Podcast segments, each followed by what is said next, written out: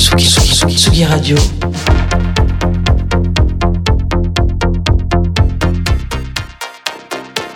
Sur la route des festivals.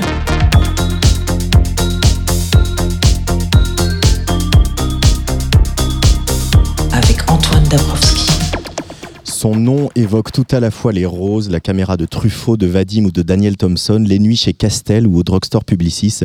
Elle aurait dû représenter la France à l'Eurovision en 1974, mais pas de bol, c'est le jour où Pompidou a cassé sa pipe. Rebelote en 75, mais le texte de Gainsbourg n'a pas passé la censure du comité de sélection du concours. Elle s'est battue contre la drogue, a vécu des minima sociaux plusieurs années, jusqu'à ce que l'ange Dao fasse de cette chanson le tube qu'il aurait dû être, qu'il dû être par la grâce de leur duo. Comme un boomerang, Étienne Dao en duo avec la charmante Dani qui est partie hier.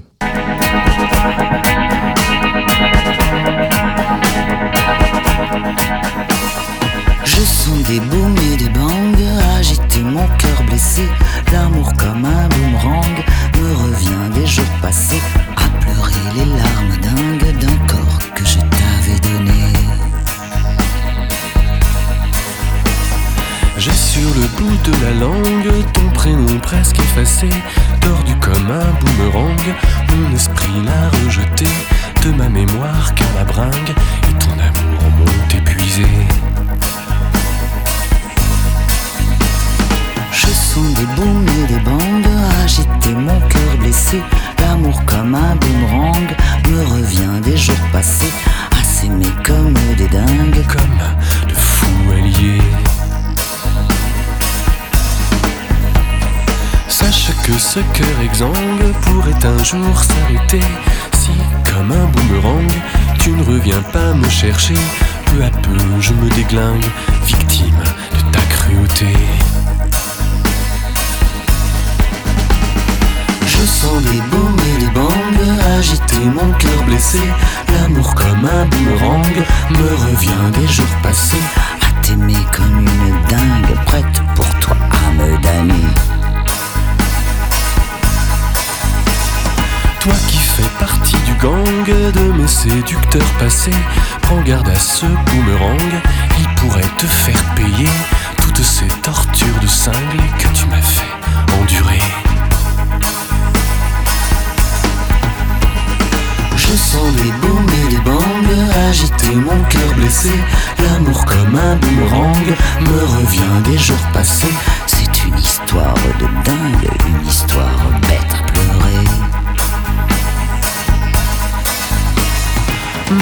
Raison vacille et tangue, elle est prête à chavirer sous les coups de boomerang, de flashback enchaînés.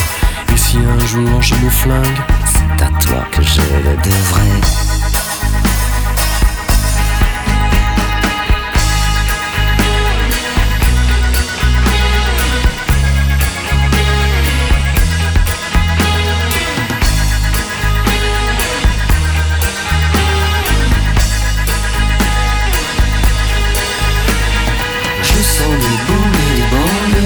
Agiter mon cœur blessé.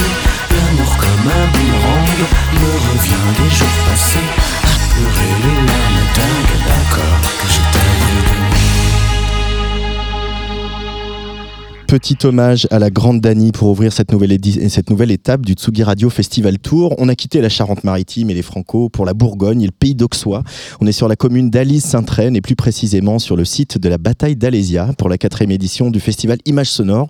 Un festival pas comme les autres hein, qui explore euh, donc les sites d'exception de cette belle région, le château de Bussire à Butin, le magnifique théâtre des Roches ou ce soir le musée au parc d'Alésia. Pas comme les autres aussi parce qu'il n'a pas de frontières comme dirait l'autre et qu'il mêle habilement dans sa programmation musique classique, jazz, musique contemporaine ou expérimentale, DJ d'Ibiza ou d'ailleurs et live électronique. Au programme ce soir à 22h50 sur tsugiradio.fr, joli cadeau pour continuer de fêter les 15 ans d'Infine.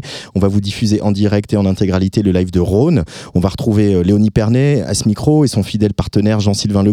On, par- on parlera aussi archéologie avec Fabienne Creusenet qui se prêtera au jeu de la vulgarisation et nous fera réviser un petit peu l'histoire de la Gaule et de sa défaite face à un jeune Jules César en moins 52, en 52 avant Jésus-Christ, ici même où nous nous trouvons. Mais d'abord, c'est un peu la mémoire des mineurs du nord de la France qu'on va évoquer avec un autre artiste d'Infine qui s'appelle To Imago, que j'ai pas vu depuis un bout de temps. Je suis ravi de te retrouver. Salut.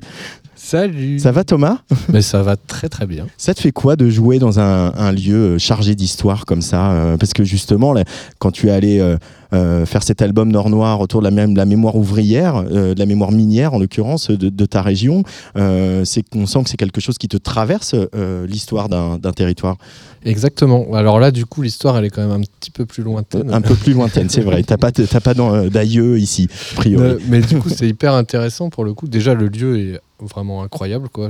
J'invite les auditeurs à venir passer euh, ici pendant leurs vacances. C'est fou. Et après, bon, là, c'est une histoire qui est plutôt fondatrice d'un pays entier. Je dirais que moi, je m'étais vraiment basé sur une petite région. Mm. Mais euh, oui, oui, c'est vrai que c'est assez. euh, Est-ce que je ne pense pas que les Romains à l'époque imaginaient qu'un jour la techno existerait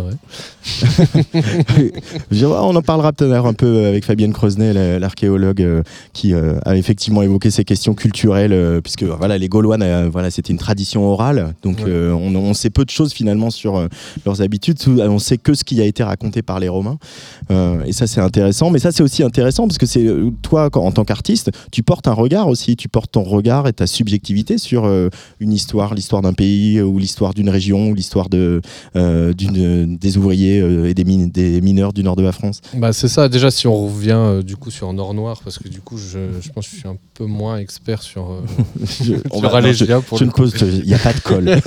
Il n'y a aucune colle dans cette question. Et Du coup oui c'est forcément euh, très subjectif, d'autant que c'est un endroit où j'ai grandi, où j'ai vécu, donc je parle du bassin minier du Nord-Pas-de-Calais, et où, euh, enfin qui a forcément euh, eu euh, un impact sur ma famille et sur euh, même mon éducation, tout ça, donc Ouais. forcément j'ai mon regard à moi qui est subjectif et surtout, euh, surtout l'idée aussi c'était de voir l'impact de cette période, donc l'exploitation minière, sur le bassin minier d'aujourd'hui en fait, qui a été à, à la fois bon et pas forcément très bon non plus. Ouais. Bon d'un côté on va dire, aujourd'hui c'est bien parce qu'il y a vraiment ce retour de... euh, avec euh, l'UNESCO, c'est devenu un classé, le bassin minier de Pas-de-Calais. Du coup, tout ce qui est euh, patrimoine industriel a été euh, euh, remis en valeur, tout ça, alors que moi, je me souviens quand j'étais petit, c'était quelque chose qui était un peu rejeté, on va dire. Ouais. C'était, c'était, enfin pas honteux, j'ai envie de dire, mais c'était quelque chose qui des, des bâtiments qui étaient abandonnés, et c'était pas considéré comme un patrimoine, on va dire. Parce qu'il y a eu aussi des histoires douloureuses au moment de la fermeture des mines, Voilà, des, c'est tragédies sociales, etc. qui, Ouais, euh, c'est ça. Et du coup, ça, c'est le côté un peu plus négatif, c'est qu'à partir du moment où ça a fermé, c'était quand même l'employeur majoritaire, et du coup, c'est devenu un endroit où il y a énormément de chômage, Mm. et où d'autres choses sont venues se greffer. euh, euh, et puis, il y a un truc très politique, enfin, on sait que c'est des bastions du Front National, je sais pas trop euh, mon... je suis pas trop pour ce genre de truc, mais du coup, c'était quand même des bastions de la gauche communiste. qui, sont, qui sont passés aux mains du, Voilà, du- du c'est Rassemblement national. hein, c'est vrai que c'est Donc voilà, c'est un truc, c'est des gens qui ont été délaissés un peu, euh, et surtout, enfin bref, il y a plein de choses. Euh, on va, on va ju- juste dernière question sur Nord Noir parce que c'est un album qui a maintenant trois ans. Mais, Ouais, mais euh, euh, pour toi, donc tu, tu as fait un peu de field recording et tu t'es imprégné de, de, de ces lieux. Ouais. Euh, comment tu décrirais les, les sonorités justement euh, de ce bassin minier du Nord-Pas-de-Calais? Ils, ont quelle texture ces sons pour toi? Bah, du coup, euh, j'étais euh, sur l'album, c'était presque un point de vue, enfin pas historique, mais euh, de revenir sur cette exploitation. Du coup, je pense que les sonorités, elles ont vachement changé entre euh, cette période où il y avait l'exploitation, où du coup on était sur quelque chose de très industriel, très forcément c'est des machines, tout ça. Et aujourd'hui, vu que c'est devenu des endroits patrimoniaux, Mm. bah, c'est un peu la nature qui a repris le dessus et euh, c'est euh, devenu des endroits où on se balade hyper agréable, ce qui aurait été inimaginable à une certaine époque. Ouais. Donc, je- du coup, à une époque, c'était quelque chose d'industriel, des machines, tout ça. Coup, il y a un petit lien qui peut se faire avec des trois. euh, Enfin bref. Euh, et aujourd'hui, bah, c'est euh, des endroits sympas, agréables, où on entend les oiseaux, tout ça. Alors ça c'était un peu dans le passé, euh, Ouais. même s'il va y avoir quelques titres euh, ce soir dans, ton- dans ton set, euh, ici à Image Sonore. Mais le présent et le futur, c'est un nouvel album qui est en gestation. Alors il est tôt pour parler de l'album, de son contenu, etc. Mais je crois que tu as mis en place une méthodologie un petit peu nouvelle pour attaquer le- la montagne de ce deuxième album de Toimago. Et, oui, et du coup, je viens de me rendre compte que j'ai fait une super transition, puisque du coup, ouais, cet album-là, il est plus euh, justement sur ce côté un peu nature. euh, c'était euh, plus. Nord Noir, on était plus dans quelque chose de du passé historique, tout ça. Et là, on est plus sur dans quelque chose du présent, c'est-à-dire, comme le disait euh, mon ingé son tout à l'heure, Olivier, pour rendre à César ce qui appartient à César, surtout à Alésia. Euh, il disait que c'est un album euh, auquel on aurait envie de faire un câlin. non, le but c'était de créer euh, un cocon, un peu quelque chose d'agréable. euh, de, ça a été, je l'ai commencé tout à, à cette époque du Covid et tout. Je me disais que peut-être cette idée disparaîtrait, mais elle est de plus en plus vraie. Que quand on écoute de la musique ou quand on crée de la musique, c'est un peu un refuge de un endroit où on a envie bah, soit de se sentir bien ou soit de se créer des émotions ou même d'aller chercher des, des choses un peu plus complexes mais c'est quelque chose d'assez intérieur et, euh, et ça je l'ai mis en lien avec autre chose qui est la forêt Mhm. qui est aussi un refuge pour pas mal de choses, autant pour les animaux que pour aussi les gens en lutte ou euh, les gens qui ont besoin de se mettre un peu en dehors de la société. Euh, et du coup, on est allé au, on a été invité par les Nuits Secrètes, euh, où vous allez d'ailleurs. On va, On va pas spoiler, mais je- Ouais, non, ouais, non, nous, nous y serons euh, dès vendredi en direct samedi et dimanche, tout à fait. Bah, avec mon collègue Olivier, en avril dernier, on est allé dans la forêt de Mormal. Ouais. Et euh, on a travaillé sur euh, cette ambiance de forêt et que cette forêt devienne une espèce de, de, fil rouge sur tout l'album. Et euh, qu'en fait, quand on rentre dans l'album, on rentre un peu dans la forêt. On a même pris des sons de synthé qu'on a envoyés dans la forêt et du coup, on récupère euh, euh, cette réverb un peu naturelle sur tout l'album et tout. Donc voilà. Le but est de créer un cocon dans lequel on se sent bien. Euh, Voilà. Alors c'est marrant parce que du coup, euh, je sais pas si pour celles et ceux qui nous regardent Ouais, sur- en vidéo sur les réseaux sociaux, on est sur le toit du musée au parc d'Alésia, qui est un, un toit jardin avec euh, au milieu des, des, des bouleaux et des chênes euh, et sur une pelouse. Voilà, c'est le, le studio le plus champêtre de, du- de la tournée de l'été. Euh, et cette forêt, pour toi, c'est un refuge? Euh, c'est euh, c'est quelque, par exemple, c'est quelque chose qui t'a qui a pu te manquer quand tu habitais à Paris. Là, ma- maintenant, tu es retourné vivre euh, Ouais. dans le Nord, mais euh, euh, ce rapport à la nature. Ben ouais, déjà le rapport à la nature, et je reviens à cette période qui était le premier confinement où du coup c'est là où euh, du coup on reste chez soi, tout ça. Et moi j'ai la chance d'habiter à la campagne, ce qui Ouais. fait que je l'ai moins mal vécu que certaines personnes, je pense. Et j'ai aussi vu la nature euh, vraiment euh, évoluer. j'ai pris le temps de la voir, quoi. Et du coup ça devenait un espèce de quelque chose à laquelle se rattacher et qui était un peu rassurant, quoi, finalement. Mm. Et, et la forêt, elle a ce, ce côté-là, et en même temps, enfin, quand on rentre dans une forêt, on rentre dans un autre monde, tout est différent. La lumière s'estompe, euh, les sonorités, elles sont moins diffuses, tout ça. Enfin, du coup, on a ce sentiment de. Alors, il y a des gens à qui ça fait peur. Ouais. Moi, je trouve que ça fait du bien, pour le coup. Même quand il fait chaud, il fait plus frais. Enfin, on se sent bien, en fait, je trouve, là-dedans. Et j'aimerais que les gens qui écoutent ce futur album euh, ressentent ça aussi, en fait, finalement. Bon, on, y, on y reviendra, l'album il sortira euh, début 2023, euh, il y aura des, voilà, des singles probablement à la rentrée, mais tu es un, un- un garçon, un artiste très actif, je sais pas si on va avoir le temps de parler de tout, mais je voudrais m'arrêter sur le, voilà, la, la création que tu as demandé, le Louvre-Lens, Ouais. ça c'est pas rien aussi, c'est-à-dire que pour revenir sur cette, cette région euh, dans ce qu'on a décrit tout à l'heure, le chômage, la montée du, Rassemblement national, etc., et, et paradoxalement, il y a aussi euh, euh, justement la culture, la culture publique qui intervient, qui propose des choses et, et, euh, voilà, si c'est pas la solution, c'est peut-être une partie de la solution. Et ils t'ont demandé un boulot absolument pharaonique et, et hyper prestigieux. Tu peux nous en parler un petit peu? En fait, ils m'ont demandé, à la base, je devais faire une date avec Jeff Mills qui a été décalée plein de fois à cause du Covid et qui devrait avoir lieu normalement. qui devrait avoir lieu le 10 décembre, ça, si mes informations sont correctes, C'est ça. au Louvre-Lens. Au Louvre-Lens. Et en fait, ils m'ont dit, euh, bah là, on aimerait refaire notre identité sonore. Et est-ce que ça t'intéresserait? Alors forcément, j'ai dit oui. Donc l'idée, c'est vraiment de créer euh, donc toute l'identité sonore du Louvre. C'est les indicatifs euh, dans le Louvre. Euh, par exemple, quand vous allez appeler le standard téléphonique, enfin toutes ces choses-là, les podcasts, tout ça, tout est. euh, J'ai fait un travail en fait de bah, d'un thème, ce que j'avais jamais fait en fait, euh, Mm. finalement, de créer un thème et en fait de, de le décliner à plein de sous plein de formes différentes quoi. Et moi je suis super content parce que je trouve que le Louvre lance pour moi enfin je dis pas ça parce qu'ils m'ont demandé ça. C'est vrai, c'est une réussite en fait, dans le sens où euh, c'est un endroit qui est pas un musée fermé parce que dans, ce- dans ce lieu-là, on pourrait, on n'aurait pas pu faire ça. C'est un endroit hyper ouvert où les gens viennent se balader. C'est un musée un peu parc aussi, qui a une grande partie qui est gratuite Hmm. et du coup qui a vraiment réussi son implantation territoriale, quoi. Et ce travail, euh, justement, de, voilà, de décliner d'une musique qui est, euh, euh, qui est une musique que tu composes, mais qui est aussi une musique euh, qui a une fonction, euh, qui n'est pas seulement de faire danser les gens ou de les faire rêver, etc., mais qui, voilà, qui est utilitaire presque. Ça te, ça te plaît, ça, que la- ce rapport-là, ça, ça renforce le côté artisanal de la musique Ah ouais, ouais, moi j'adore. hein. Du coup, je pense que c'est un peu Tsugi Radio qui m'a fait faire ça la première fois. On jingle il y a bien longtemps. Sous- C'était une- sous une- un autre alias Voilà, à l'époque. Mais ouais, c'est quelque chose qui m'intéresse. euh, c'est aussi une façon de travailler qui est assez différente, hyper contraignante. Moi, j'aime assez les contraintes. Enfin, je trouve ça assez euh, intéressant. Enfin, je pourrais parler d'autres choses sur l'album qui arrive, mais je sais pas si on aura le temps. je me suis mis pas mal de contraintes aussi. Mais euh, de, ouais, voilà, de, de créer un thème. Enfin, c'est un peu le principe de la BO finalement, Mm. de, de se créer un thème, de le développer. Et puis, euh, je me dis peut-être les gens, euh, enfin, ils vont l'entendre toute la journée. Alors, le but c'est que ça les saoule pas non plus, quoi. que Le personnel du musée, par exemple. Voilà, c'est ça, exactement.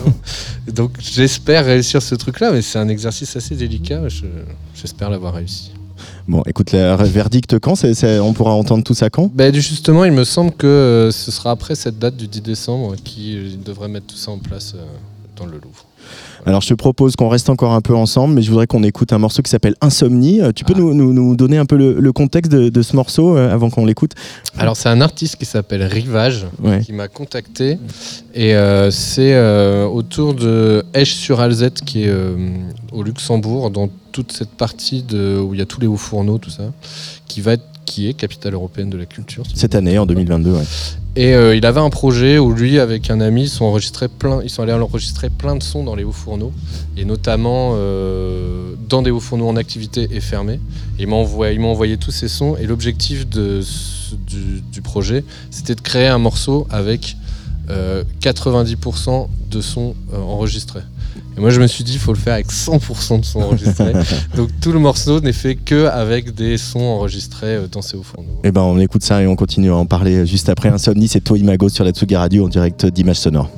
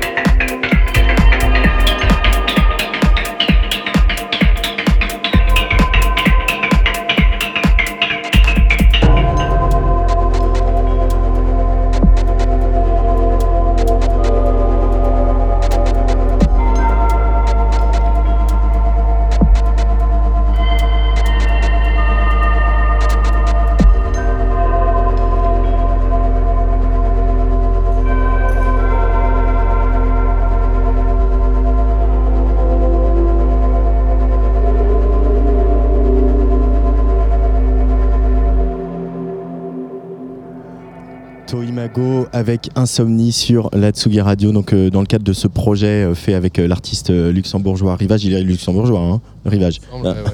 de, de cette ville que tu prononces beaucoup mieux que moi, Esch sur Alzette, c'est ça? J'ai dû la répéter souvent. Ouais. Ici, ici, ça me fait ça aussi. là, on, est- on est logé à vénarer les Laumes. Il m'a Ah fallu oui. deux ans pour y arriver.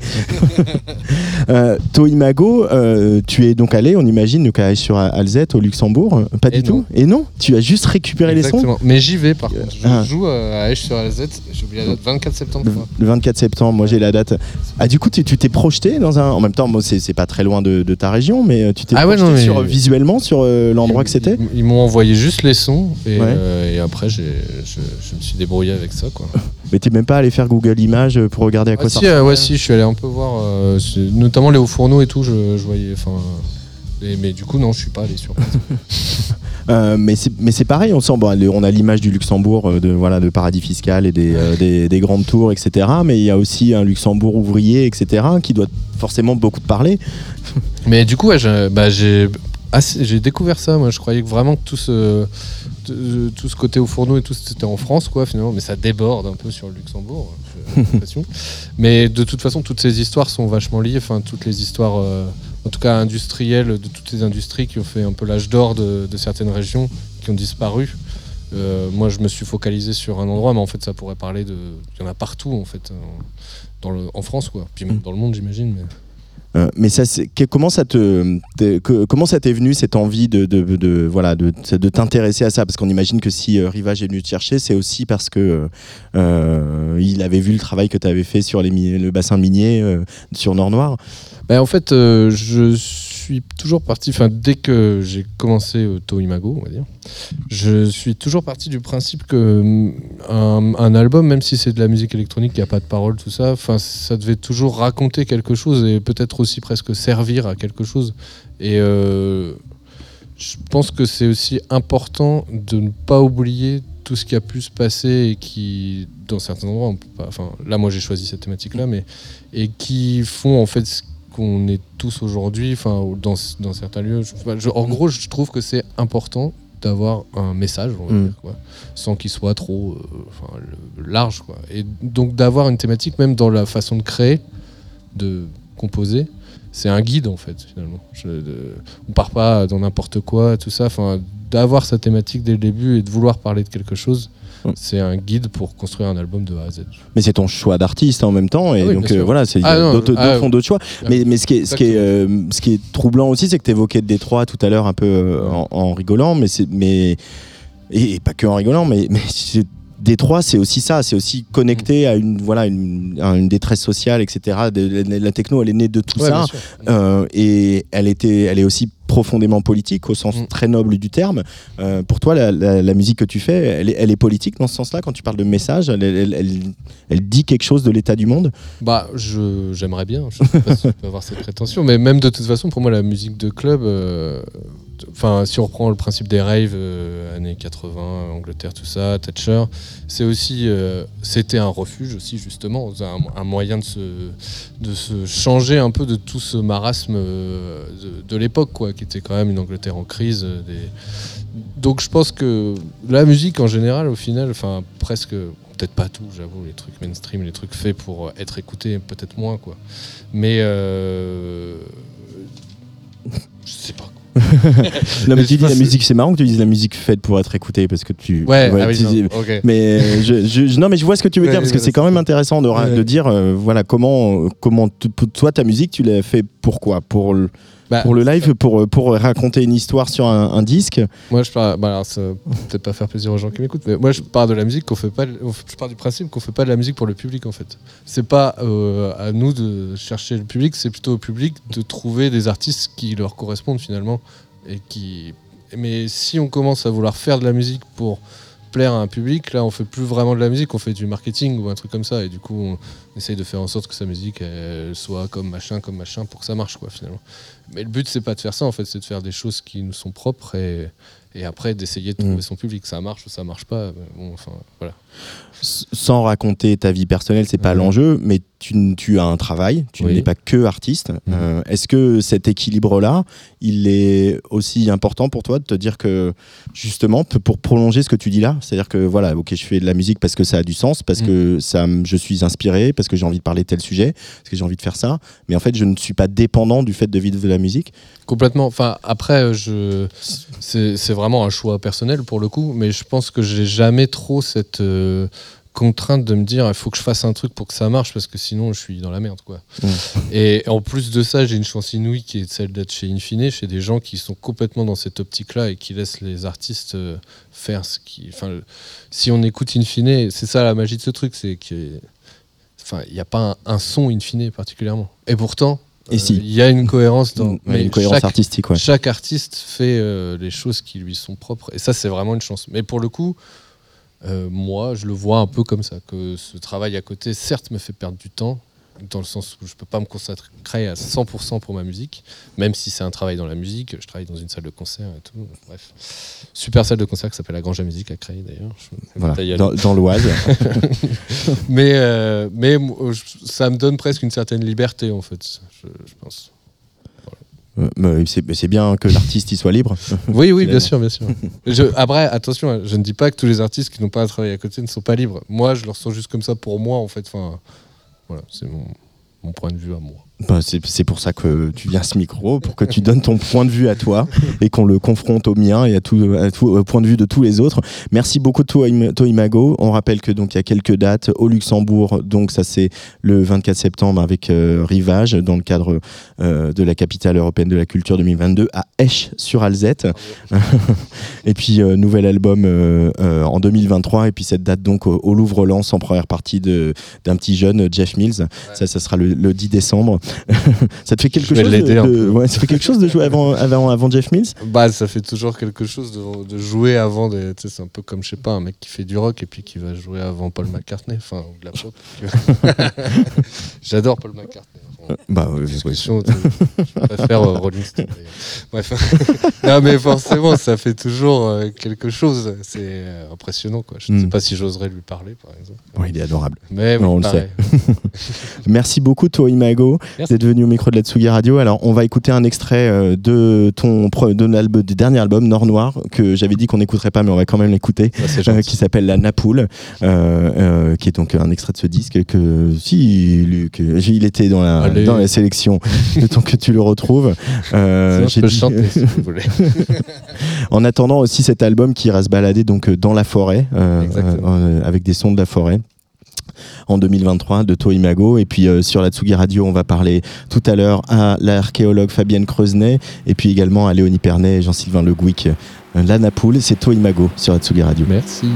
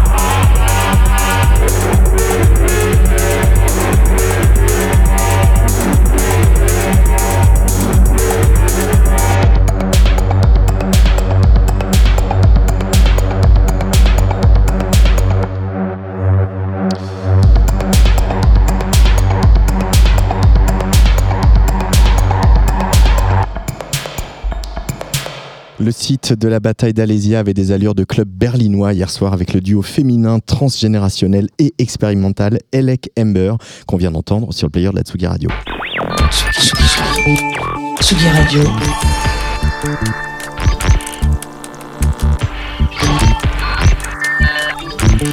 Sur la route des festivals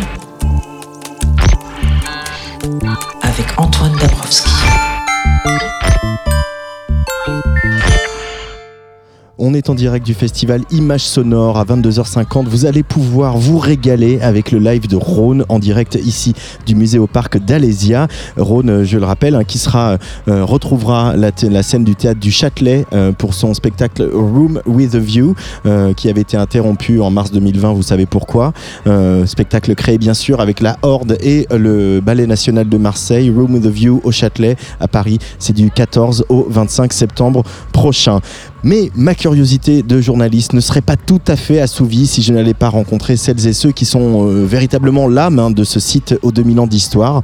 Ici, où nous nous trouvons, en 52 avant Jésus-Christ, a eu lieu la bataille d'Alésia, la Gaule unie derrière Vercingétorix, a tenu le siège pendant presque deux mois face aux troupes du jeune empereur romain Jules César. La suite, on la connaît, l'armée romaine a fini par faire capituler les Gaulois. Euh, c'est un site donc à l'histoire chargée, mais aussi un peu controversé, notamment quand Napoléon III, dans sa mégalomanie et en mal de légitimité sans doute, a fait ériger sur une des collines avoisinantes une statue de Vercingétorix, statue qu'il a fait faire à son image, bien sûr, affublée de drôles de moustaches qu'aurait pu dessiner Albert Uderzo. Et pourtant, malgré les controverses, nous nous trouvons bien sur un site chargé d'histoire et ce n'est pas Fabienne Creusenet, ingénieure d'études en archéologie, qui me contredira.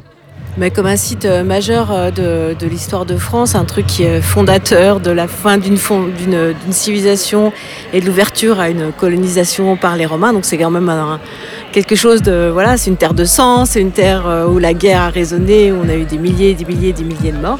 Ensuite, c'est un site qui porte une très très longue histoire, depuis euh, la préhistoire, euh, en passant par le Moyen Âge, en passant par euh, Sainte-Reine, tout ça. C'est extrêmement riche. Le moment historique de, la bataille d'Alésia, du, siège d'Alésia, il est très bien documenté par l'archéologie. Sur toutes les collines autour de nous, on a repéré depuis ben, les premières fouilles scientifiques de Napoléon III tout le dispositif du siège, avec quelque chose qui n'existe qu'à Alésia, c'est-à-dire que on a créé des lignes de défense pour enfermer les, assiégés, les, Gaulois, et on a créé une deuxième ligne qui euh, fait face euh, à l'armée de secours qui vient délivrer normalement vers Saint-Gétorix et ses troupes. Et ça, c'est unique. Et c'est qu'un seul endroit où ça a été fait, où on l'a vu. Je l'ai vu de mes yeux vus, j'ai vu les fossés, j'ai vu l'emplacement des tours, etc., etc. Ça, c'est là et c'est que là. Donc Alésia, c'est plus du tout un site controversé pour la communauté euh, scientifique. Mais même la personnalité de Vercingétorix, euh, qui a été célébrée, euh, voilà, qui est ici grimé avec ses moustaches, etc. On n'est pas du tout sûr que les Gaulois portaient la moustache comme ils le portaient. Les vieux Gaulois ont porté la moustache. En fait, on, a. Ce qu'on pense, c'est qu'au moment de la guerre des Gaules, les Gaulois, ils ressemblent un peu aux Romains, c'est-à-dire qu'ils ont plutôt les cheveux courts, ils ont glabre, voilà, la moustache, les cheveux longs, les, les coiffures extrêmement compliqué qu'on a sur certaines sculptures, ça c'est des choses des vieux Gaulois, c'est-à-dire euh, c'est voilà 200 euh, euh, avant Jésus-Christ, 300 avant Jésus-Christ. Mais à ce moment-là, au moment de la guerre des Gaules, on a plus tous, tous ces, effets capillaires. Mm. Le Gaulois se distingue par son tort, par son habillement, par tout un tas de choses, mais pas ça. Voilà. Et donc notre Vercingétorix de là-haut, effectivement, c'est l'image d'un Gaulois en 1865 qui est pas très loin de l'image d'Astérix Obélix. Hein. Oui, on a mis longtemps à déconstruire la figure du Gaulois.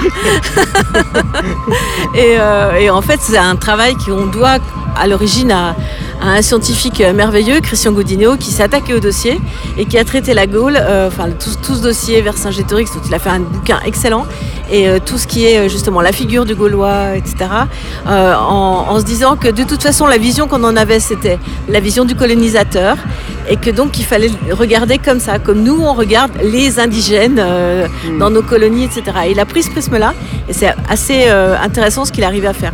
Alors vous êtes archéologue, Fabienne Creusnet, vous justement vous intéressez en lien entre l'histoire, euh, comme on vient de la raconter, et aussi euh, euh, la société, les sociétés qu'on essaie de raconter à travers l'archéologie.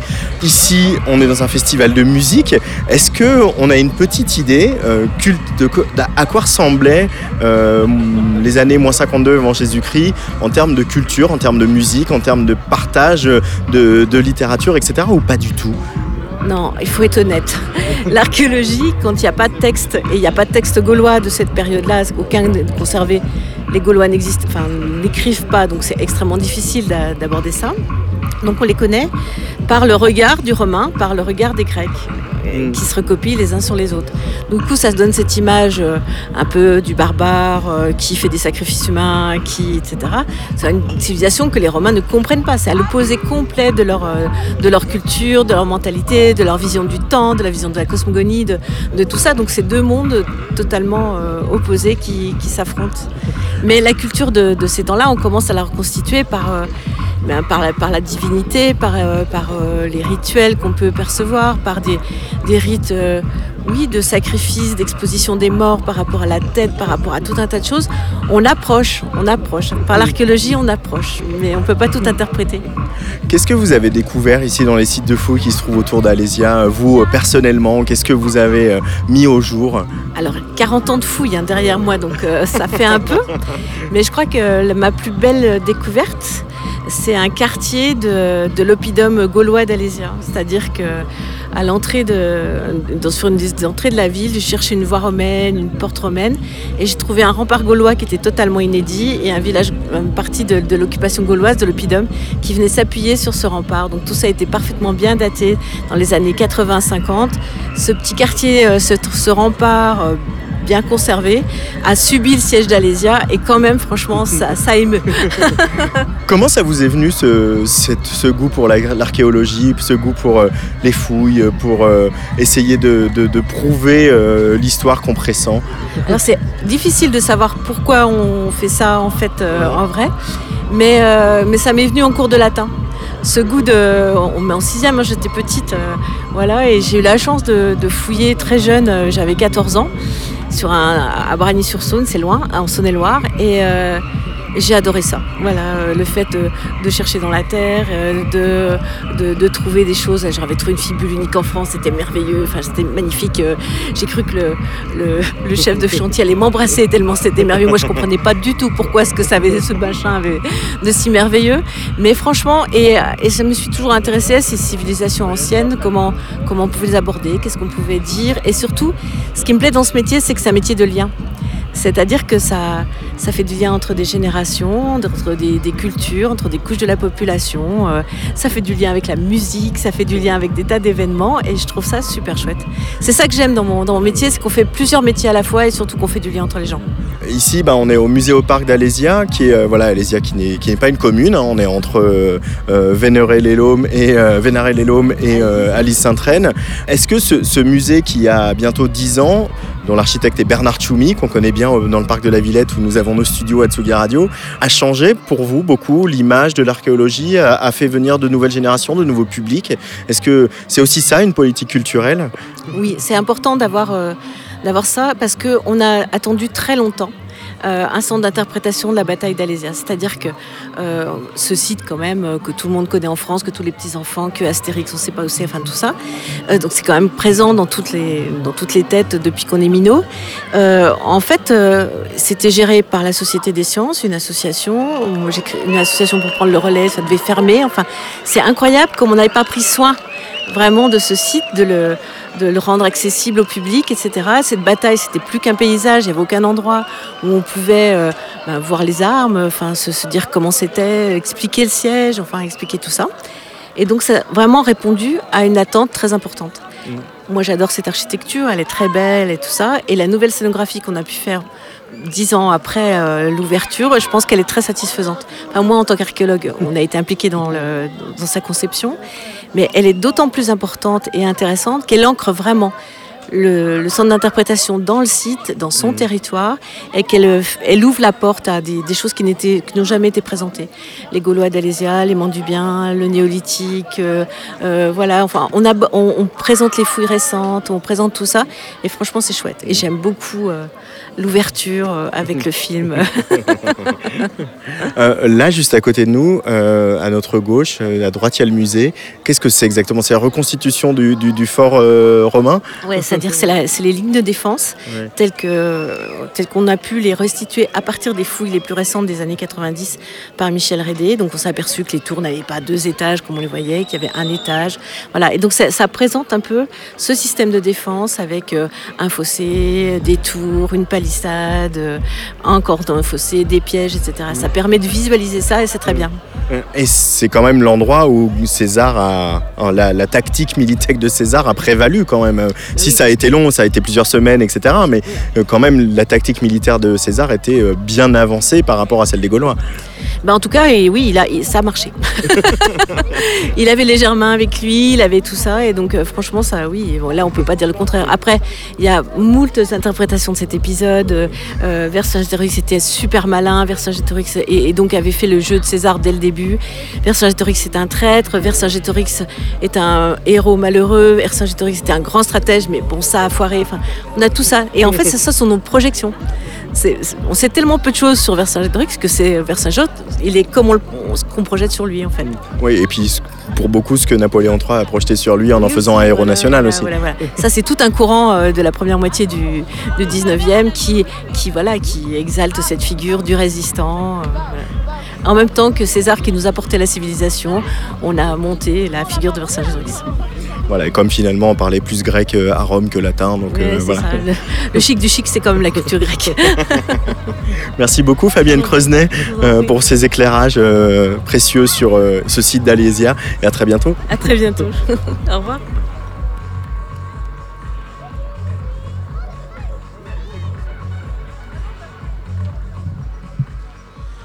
Venir en festival, c'est faire des rencontres, rencontrer euh, une passionnante ingénieure d'études en archéologie comme Fabienne Creusenet qu'on vient d'entendre. Et s'il y a un label qui a érigé la rencontre en art de vivre, et c'est bien Infine, Infine qui est à l'honneur cette année au Festival Images Sonore et dont on ne finit plus de fêter les 15 ans. Demain, nous aurons la chance d'écouter la pianiste Vanessa Wagner euh, qui, sur son dernier album pour le label, revisite des compositeurs qu'elle affectionne Suzanne Ciani, Bryce Dessner, Brian Eno, Phil Glass, Caroline Shaw, Moondog et même notre Rhône national avec Motion. Rhône, on va pouvoir l'écouter tout à l'heure euh, en direct sur Tsugi Radio un petit peu avant 23h. Mais d'abord, on va l'écouter euh, une version, une, interprétation euh, de son morceau Motion par Vanessa Wagner, remixé par la légende japonaise de l'ambient, le grand maître Kaito.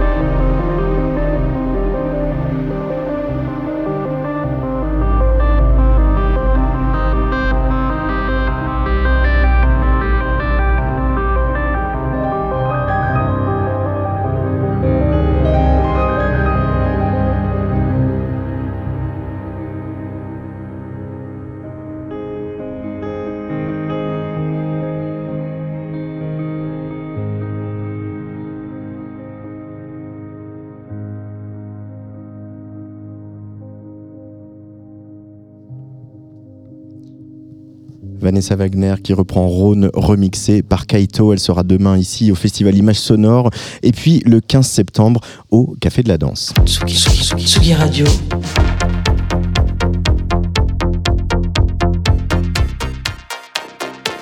Sur la route des festivals.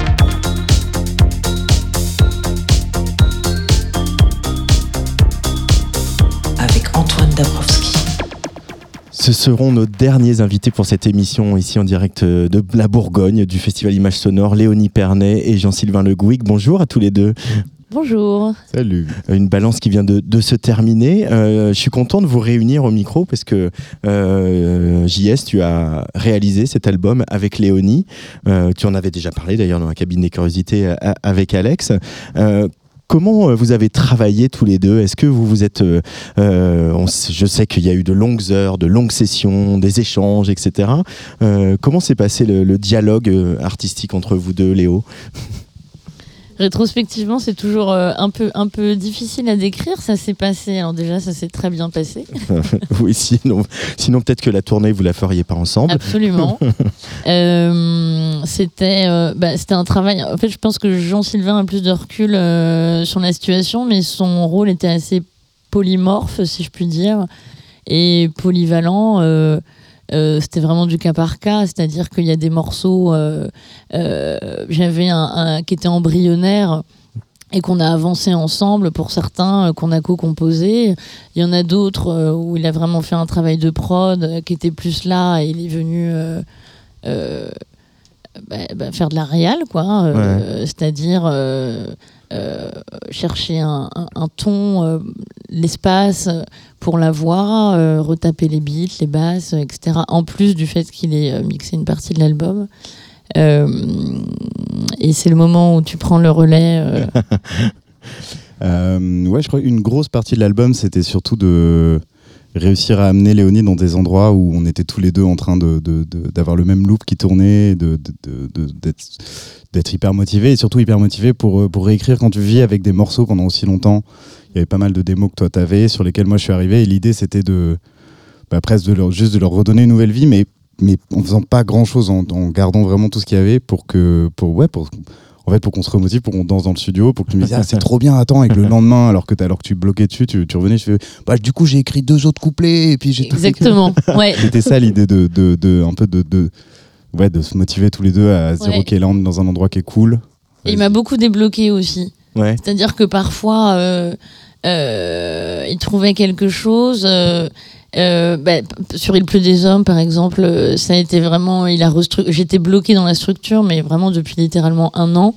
Euh, JS a restructuré et là tout s'est enfin déroulé. euh, pendant qu'il avançait des choses, moi je finissais mes textes que j'ai mis longtemps à écrire. Ça a été un ping-pong. ouais, un ping-pong. Euh, question ouverte à, tous les deux, parce qu'il y a quelque chose sur ce deuxième album de Léonie Pernet, euh, Le Cirque de Consolation, c'est déjà l'apparition du français, c'est euh, le chant sur tous les titres, une voix forcément un peu plus mise en avant. Il a eu, il a, il t'a rassuré aussi sur sur justement ton chant, la place de la place de tes textes et, et la place de ta voix dans le mix pour. Ah bah oui, totalement. C'est-à-dire que jusqu'au jusqu'au mixage, euh, c'est là où il a été la confiance est hyper importante parce que si ça avait été quelqu'un d'autre. Enfin, j'ai- insisté pour que quand même on baisse un peu la voix euh, jusqu'au bout. Euh, Désolé. et euh, moi, JS je, me disait, JS, hein, moi je veux monter la voix, hein, mais me disait non, vraiment, je t'assure. Et, et en l'écoutant, évidemment, que qu'il avait raison, tu vois. Ouais. Ouais, ça a été aussi, ça, ça a été beaucoup de confiance sur. euh, Il y a un autre titre à rebours euh, sur, sur lequel on a, y avait des couplets qui étaient très, assez arrangés avant qu'on arrive et que je mette en, vraiment en solo trois éléments qui étaient un, un cla- un clavier qui était plutôt bas, le- la batterie et ta voix. Et je t'ai dit, ben, t'as vu, ça marche.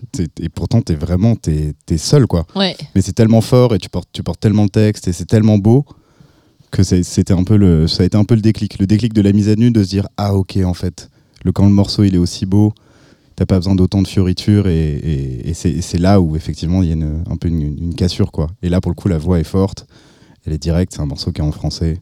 Ouais. Et ça, c'est une direction que j'aurais jamais pris seule. ouais. Ouais. Euh, que t'aurais pas appris sur Crave euh, sur l'album précédent, quoi. Clairement pas. Mais même avec ces textes-là que j'avais et ces Ouais. velléités de textuelles euh, françaises, euh, j'aurais quand même, euh, je, je- je- je ne l'aurais pas, je n'aurais pas envisagé le, le mix et euh, tu vois un tel son. Donc, euh, mais tu vois, ça c'est vraiment à un moment donné, l'autre aussi ne peut pas. euh, quand bien même je serais euh, surpolyvalente et que j'estimerais que je produis suffisamment bien pour finir un album, en fait, quelqu'un d'autre est l'autre est irremplaçable dans son altérité. Mhm. Par ailleurs. Bah, c'est un peu un des thèmes de l'album aussi, ça, Léonie Pernet. C'est-à-dire la place de l'autre, euh, notre place, euh, sa place à soi dans, dans, euh, dans le monde. Le cirque de consolation, c'est aussi un endroit, c'est aussi un, euh, un peu un asile pour plein de gens qui n'ont peut-être pas la parole. C'est comme ça que tu l'as envisagé? Euh, oui, il y avait ce fil rouge du cirque de consolation qui est, qui est très métaphorique. Il y avait, il y avait cette idée, il y a la corporalité qui est assez présente, qu'il était beaucoup moins avant. Euh. Qu'il était quand même, parce que tu es batteuse, percussionniste. Il y, a- il y a toujours, sur Crave, en tout cas sur le- la tournée de Crave, il y, avait, il y a ça, il y a un rapport au corps quand on est percussionniste, forcément. Oui, dans le live, Ouais. mais euh, dans la réalité de la production du précédent album et dans les textes, il y avait quelque chose de plus absent, de moins charnel. C'est Mm. pour ça qu'aujourd'hui, il y a plus de percussions, il y a plus de voix. Tu vois, il y a un truc qui est, qui est plus organique. Ce mot est un peu pénible parce que C'est un peu la organique crème, et mais- euh, la chaleur des amplis à lampe, on n'a pas forcément envie de l'entendre à chaque interview. mais en l'occurrence, euh, c'était, il s'agissait de ça. Euh, JS Jean-Sylvain, euh, tu souvent sur les projets sur lesquels tu travailles, tu vas, euh, tu es là en studio, voilà au tout début, euh, les maquettes à peine finies, tu fais de la réal et puis on te retrouve aussi à la scène, des fois même à la console façade. Ouais. tu aimes bien avoir ce truc 360 avec les, les projets parce que as des projets, c'est des projets de cœur, hein, que ce soit Lucie Antounès, le Pernet ou évidemment Julia Jean-Baptiste. Ouais, ouais, ouais. bah, tu as besoin d'avoir tout ce spectre? Ouais, je pense. Je pense qu'il y a- il y, a un truc un peu de. On revient sur, sur la confiance, sur le fait de, en fait de. Moi, je vais là où il y a de l'amour, surtout. Regarde-le, Il y en a beaucoup. petit chaton. Euh, non, mais c'est vrai, c'est vrai. Et en, en- quelque part, quand t'es quand es aussi impliqué dans le en studio, t'as un peu envie de, de, voilà, de continuer tout, quoi. D'être un peu près, d'être un peu présent partout, d'être, en fait, de garder ce rôle de, de je sais pas comment on dit, d'aide, de, de, de se remotiver chacun, de parce que c'est pareil quand, quand t'as mixé l'album et que t'as écouté les, les titres, je sais pas combien de fois, quand on s'est posé pour faire le live, bah même toi, t'as envie un peu de te surprendre. C'est-à-dire que t'as Mm. aussi envie de les rejouer différemment, t'as aussi envie de de, de bah, c'est un peu tout, tout le, tout le principe du live, hein, d'amener une autre facette encore, euh, encore à ces morceaux-là. Et, et ça, c'est intéressant aussi. C'est un peu de, de remixer les morceaux pour le live, de, de, de, réfléchir ensemble. Alors, de, de se projeter depuis le local de répète, euh, ah tiens, attends, mais si on faisait ça, ça serait complètement fou, et puis de le porter sur la scène. Tout ce travail-là, c'est un- c'est hyper intéressant aussi. Qu'est-ce que tu as découvert, Léonie, euh, de tes morceaux depuis que vous les jouez en live? Parce que là, il commençait à y avoir quelques dates, euh, même si euh, voilà, c'est jamais gagné une tournée. hein. Mais qu'est-ce que tu as Quelle direction nouvelle ou quels éclairages nouveaux t'as apporté, euh, t'ont apporté ces dates? Euh, bah, j'ai découvert euh, qu'ils étaient bons. c'est, la validation du public, c'est un truc que, que t'attendais? Euh, bah, bien, ça, bien entendu, mais euh, il y a des, par exemple des morceaux qui n'ont pas été clippés, qui n'ont pas été tel un morceau qui s'appelle À rebours, qui, qui marche depuis le début, Les Chants de Mal d'Aurore euh, Mm. aussi. donc, ça, c'est des, c'est des agréables surprises. Enfin, on sait qu'à chaque fois euh, qu'il y a tel morceau, quoi qu'il se passe, peu importe le contexte, euh, le concert va commencer. Euh, voilà, j'étais au début peut-être un peu, j'avais peur de, de ne pas être assez dans l'énergie. Et puis je constate aussi que quand le contexte est relativement favorable, que euh, les morceaux dépouillés, certains morceaux, les pianos-voix, ils marchent aussi. J'étais plus, plus peut-être plus timide un peu avant avec ça. Mais j'étais à la- à l'école, euh, j'ai- quand j'accompagnais des musiciens, j'ai été très habituée au- à un truc euh, très électronique où il faut que ça avance, que ça avance, que ça avance.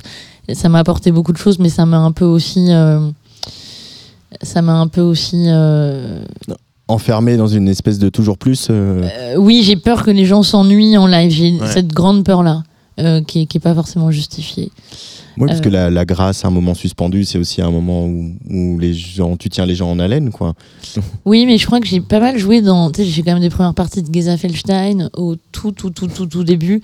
j'ai joué dans des contextes assez défavorables euh, à l'intimité. Et euh, je crois que ça m'a marqué, donc il faut que je réapprenne aujourd'hui. Écoute, ici, là, on est tranquille, hein, on commence par du classique, euh, voilà, on évolue euh, progressivement vers, euh, vers ce que vous allez proposer. Euh, et, et toi, JS, euh, même question, tu as un peu euh, redécouvert ces morceaux, euh, peut-être apprécié des moments de grâce, justement, que tu n'avais pas forcément vu en studio? Ah ouais, ouais, ouais, totalement. Totalement, totalement. Bah, on revient sur à rebours, on revient sur, sur, Ouais. sur pas mal de, de moments qu'on a vraiment travaillé. Il est charnière ce morceau à rebours, hein, parce que vous en parlez il est même charnière dans le live parce qu'il lance, il lance en plus toute une, un peu toute la fin. C'est le début de la fin du live, Ouais. le premier jour du reste de, de, de cette mini vie d'une heure. Et euh, ouais. ouais, ouais, tu- donc, euh, donc ça se passe bien, quoi. Donc ça se passe plutôt bien, ouais. Puis même non, il y a pas mal de choses qu'on a qu'on a un peu qu'on avait gardé un peu un- comment dire un peu en, en improvisation tu vois la, la fin de Mal d'Aurore il y a, il y a beaucoup de choses qui se sont écrites en live il y a même des nouveaux morceaux qu'on a fait euh, je pense à la Cité de la Musique et là ce soir qu'on va jouer que Léonie a plus ou moins écrit en live en fait au Mm. final parce qu'on les a joués euh, tu vois il y a pas ils existent nulle part autre que, que dans cette version là Mm, mm. donc c'est peut-être ça, le, c'est peut-être ça le renouveau, c'est que Ouais. c'est qu'il y a un truc sur lequel on, on se fait assez confiance pour se dire, euh, vas-y, on va monter un nouveau morceau. Léonie qui, qui- qui écrit un couplet, qui, qui revient me voir en disant, ah j'en ai écrit un deuxième, on le rallonge. Mais c'est il y a un truc un peu plus, ouais, on a, je dirais qu'on est un peu plus à l'aise depuis maintenant. Oui, et puis la fin de Butterfly aussi, qui a un, qui a un- un nouveau, une nouvelle phase euh, qu'on a vraiment littéralement fait, euh, j'ai chantonné à JS, euh, je- tu vois, avec deux petites phrases que j'avais. euh, il s'est posé directement dessus et en 20 minutes, euh, on avait une nouvelle fin et qui est potentiellement le début d'un autre en réalité. Enfin, c'est assez. euh, c'est ça qui est agréable dans le fait de jouer Hmm. euh, avec Jean-Sylvain sur ce live, c'est qu'il y a tout ça qui est possible aussi. Euh, Le récit de Léonie Pernet, il, avance. J'ai envie de dire par là que voilà, tu avais ce premier album Crave où tu venais d'un endroit où c'était voilà, tu voulais faire de la musique. La voix était plus cachée, comme on l'a dit. Il y avait l'anglais, etc. Et finalement, là, on est du français. Il y a plus de dates. Il y a une espèce de truc. Cet disque a été très bien accueilli aussi. Euh, tu as un entourage euh, solide qui euh, te porte. Euh, ce, ce parcours, quand tu te regardes, tu regardes un peu dans le rétro, euh, tu es euh, plus sereine qu'il y a quelques années, tu es plus à l'aise avec le fait que tu es musicienne et c'est ton projet. Ça n'a jamais été un. Ce avec quoi j'étais pas à l'aise, c'était plutôt le fait d'être identifié à une scène électronique euh, euh, ou au DJing, mais j'ai toujours été musicienne et je me suis toujours sentie comme telle. C'est plutôt les, euh, les choses périphériques qui pouvaient entraver cette perception euh, qui me dérangeaient, tu vois. Euh, D'où le fait que j'ai arrêté pas mal les soirées, la night, le DJing et compagnie. Euh, mais après, quand je regarde dans le rétroviseur, euh, oui, je suis plus, euh, je suis une personne plus sereine et je, je suis plus assumée, notamment euh, dans le chant, particulièrement. Après, j'ai évidemment, j'essaie de regarder. je suis contente de ce que j'ai fait jusqu'à aujourd'hui, mais Mm. enfin, je, je je me retourne pas tous les matins en me disant Hum, quelle satisfaction. Évidemment, je regarde devant et j'ai envie de ça, ça, ça, Ouais. ça, ça. Et, et mais oui, je suis heureuse du chemin. Je suis heureuse du chemin accompli, mais il n'est pas fini. Ah bah non. Il n'y a pas intérêt. Il y, y a pas mal de chagrin aussi dans ce disque, le cirque de consolation, des, des- des- un peu de chagrin encapsulé dans quelques chansons. Et euh, C'est joli. est-ce que le, le porter sur scène, mettre ces petites capsules sur scène, ça, ça te fait du bien à l'artiste que tu es? Ça, voilà, ça permet de circonscrire aussi ces choses-là? Je prends grand plaisir à chanter ces chansons et à chanter ces textes et à m'adresser au public. C'est vrai que ça me procure euh, bah, beaucoup de joie. Tu vois, le dernier concert qu'on a fait à, Days Off, euh, un festival qui a eu lieu à la Philharmonie de Paris euh, le 9 juillet, euh, j'étais le lendemain, je planais. Tu vois, c'est vrai que arriver avec des textes, il y a la musique évidemment, mais ce qui est nouveau en tout cas avec des textes que j'aime et qui résonne, ça me, bah, ça m'emplit de bonheur, bien sûr. Toi aussi, t'es rempli de bonheur, euh, JS.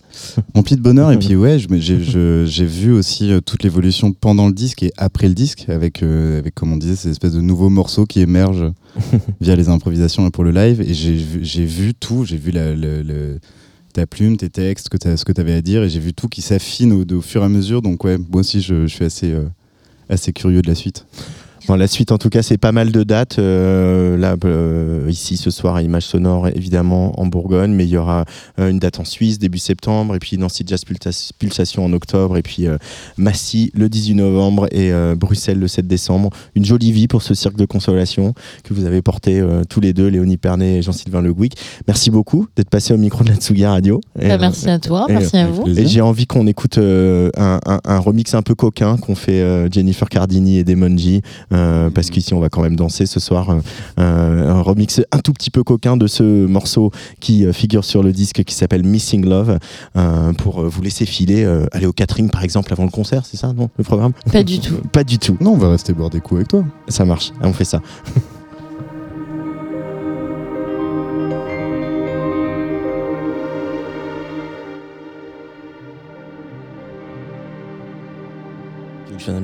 Alors évidemment, voilà, Luc était trop pressé d'aller au bar chercher des bières, il s'est trompé de morceau, euh, mais c'est pas grave, on l'aime quand même. On va écouter le remix. Donc voilà, bah voilà, là on est chez euh, Jennifer Cardini et Demonji sur Atsugi Radio.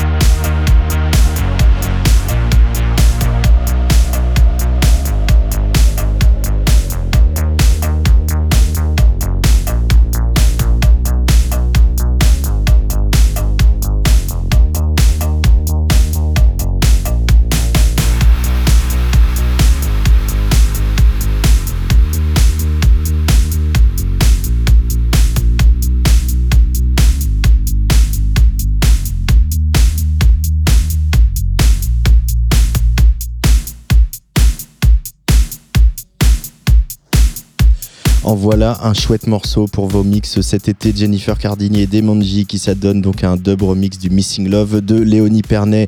C'était Tsugi Radio en direct d'Images Sonores. On se retrouve demain à 19h en direct, euh, mais cette fois du Théâtre des Roches.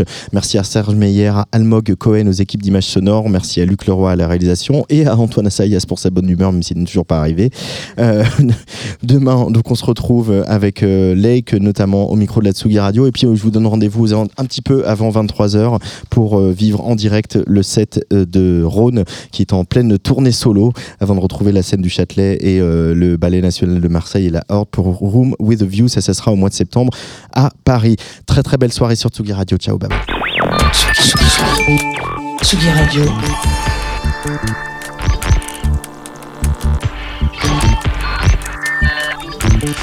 Sur la route des festivals avec Antoine Dabrowski.